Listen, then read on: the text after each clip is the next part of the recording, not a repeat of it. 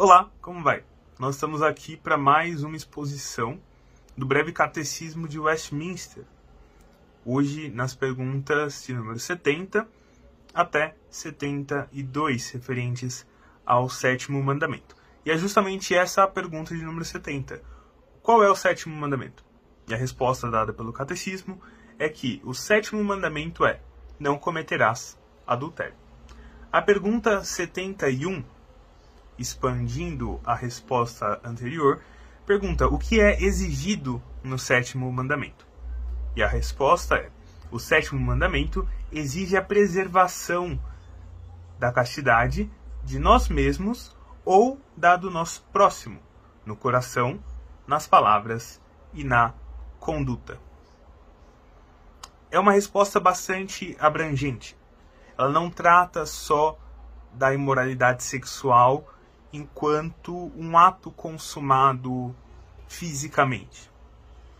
A imoralidade sexual, conforme exposta pelo catecismo e condenada pelo sétimo mandamento, ela não é simplesmente um, um ato sexual, por exemplo, fora do casamento, mas ela é algo que surge no coração, algo que se manifesta nos pensamentos e caminha também para a prática uh, externa. Né? O próprio Cristo, no Sermão do Monte, diz que o adultério não é só quando há um, um ato sexual, mas quando no coração alguém deseja uh, uma mulher, por exemplo, que não é a sua. Portanto, o sétimo mandamento exige a preservação da castidade. No coração, nas palavras, o que é muito importante, também nós devemos nos abster de conversas de cunho ah, lascivo, de cunho que abrange a imoralidade sexual e também na conduta. Né? Não, não, devemos sair fazendo, ah, cometendo práticas imorais sexualmente. Mas é interessante que a pergunta 71 ela apresenta também um caráter corporativo do mandamento. Nós não devemos zelar apenas pela preservação da nossa castidade, mas também da castidade do nosso irmão. É, nós devemos lembrar que nós estamos inseridos em uma aliança em que todos nós somos membros uns dos outros.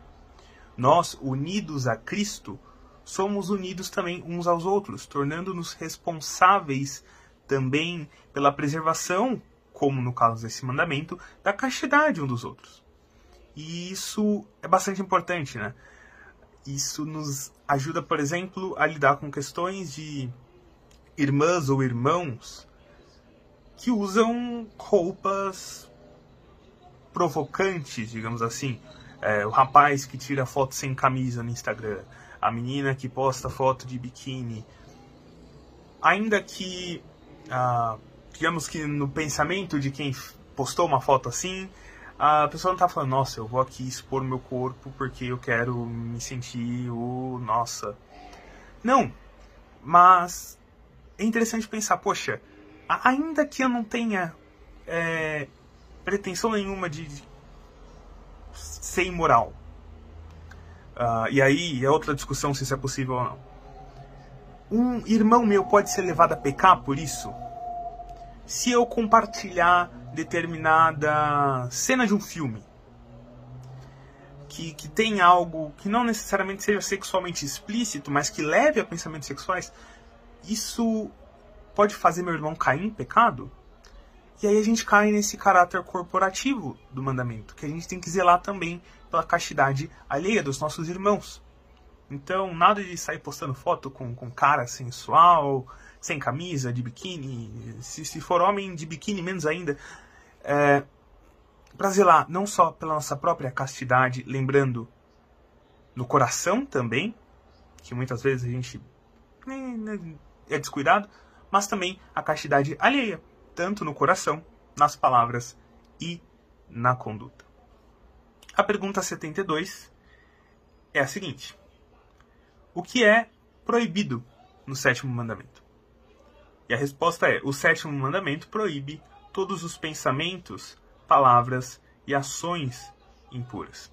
Enquanto a pergunta 71 trata de um caráter propositivo, ou seja, nós devemos zelar pela preservação da nossa castidade, a pergunta 72 mostra como seria então não zelar, né? O que é a violação desse mandamento? E a resposta ela é direta e ela é clara. O sétimo mandamento proíbe todos os pensamentos, palavras e ações impuras. Novamente trazendo aquela ideia que Cristo apresentou no Sermão do Monte, de que o pecado nasce no coração, novamente trazendo as palavras à tona também, conversas uh, imorais, conversas impuras e ações, é claro. Né? As ações é sempre aquela coisa, ok, a gente sabe, mas cai também nisso, é incrível. Mas é importante demais lembrar que todo pecado ele nasce no coração. E se nós não guardarmos o nosso coração, como Salomão escreve em Provérbios 4:23, de onde procedem as fontes da vida, nós estamos dispostos a cair em todo e qualquer pecado, inclusive pecado de cunho sexual.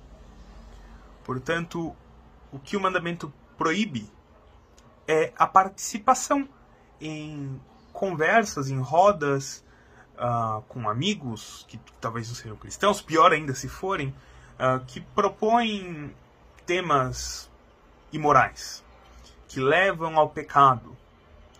Uh, proíbe o pensamento lascivo, né, aquele olhar e desejar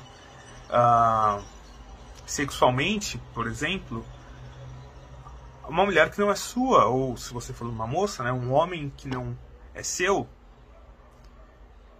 então, é muito abrangente, desde o coração, desde os impulsos mais internos do nosso ser até a prática consumada fisicamente, externamente do pecado, né, por palavras ou por conduta.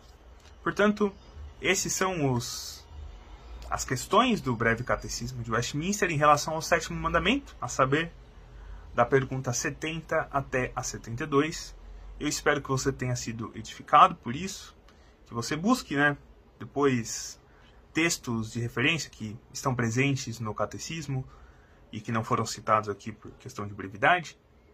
E medite nisso, medite em como nós podemos buscar a preservação da castidade, como nós podemos nos abster de pensamentos, de palavras e de ações impuras e como glorificar a Deus em tudo isso.